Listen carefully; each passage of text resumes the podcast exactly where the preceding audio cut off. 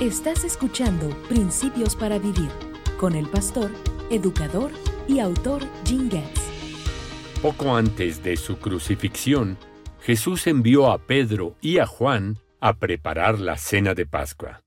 Todo estaba en su lugar, a excepción de que no habían conseguido un sirviente para realizar el servicio rutinario del lavamiento de pies.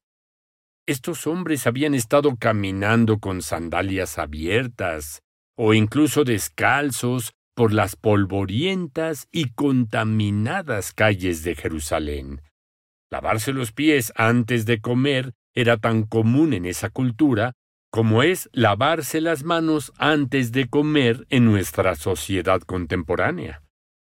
Al leer esta historia, pareciera que Jesús esperó hasta la mitad de la comida para ver si alguno de estos hombres se ofrecía como voluntario para hacer la labor de un sirviente. Todos conocían la costumbre. Además, el recipiente con agua estaba ahí, así como la toalla. Sin embargo, ninguno de estos hombres se ofreció como voluntario.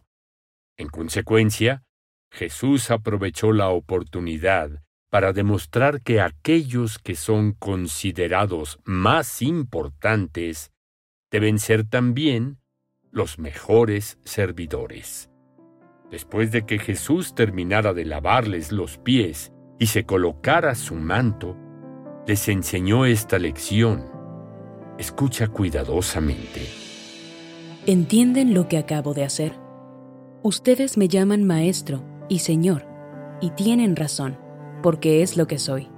Y dado que yo, su Señor y Maestro, les he lavado los pies, ustedes deben lavarse los pies unos a otros. Les di mi ejemplo para que lo sigan. Hagan lo mismo que yo he hecho con ustedes.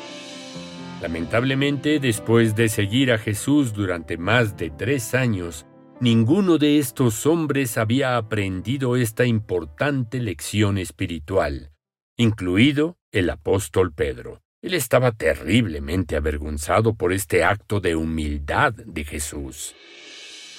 El principio que Jesús demostró ese día ciertamente se aplica a nosotros como creyentes más allá de nuestra posición en el cuerpo de Cristo. Debemos servirnos unos a otros en amor. En bibliaqr.com podrás ver al pastor Getz enseñar otros 1500 principios para vivir. Ingresa a bibliaqr.com y disfruta de sus enseñanzas en video.